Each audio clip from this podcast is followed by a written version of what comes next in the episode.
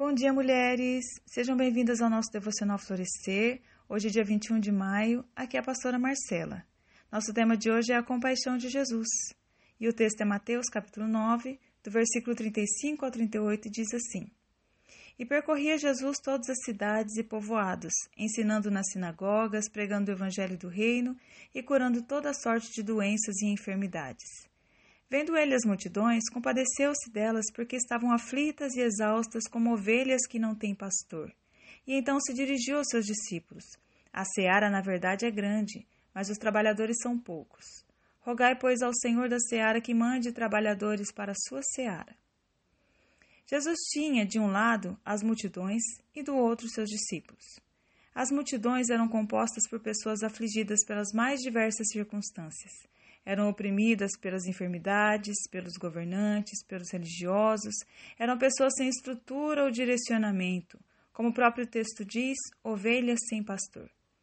Os seus discípulos, por outro lado, estavam ainda aprendendo sobre as coisas do reino e conhecendo a sua missão. Para a multidão, Jesus oferece compaixão. O contato dele com elas o fez se compadecer, porque viu que possuíam necessidades que iam muito além das necessidades físicas.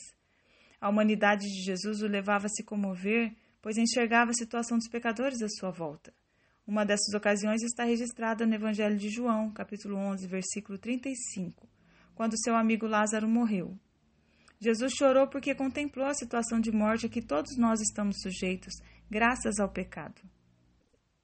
Por causa da sua compaixão, Jesus percorreu muitos lugares ensinando, pregando o Evangelho, curando e libertando as pessoas. Ele não descansava, tinha pressa de tirá-las do sofrimento físico e espiritual. Para os discípulos, Jesus se dirige com um pedido: orem para que o Senhor da seara envie mais trabalhadores. Os discípulos não eram parte da multidão, eles eram os trabalhadores responsáveis pela seara. E aqui Jesus falava da colheita espiritual de almas para a salvação. A quantidade de trabalhadores era insuficiente para a quantidade de trabalho. E agora? Agora, orem a Deus por mais trabalhadores. E você? Você está onde? Na multidão? Então Jesus quer curar suas enfermidades, salvar você e sua família. Ele te compreende profundamente te olha com um olhar de amor. Nós não temos um sumo sacerdote que não se compadeça de nós, mas intercede por nós em todo o tempo. E você? Você está com os discípulos?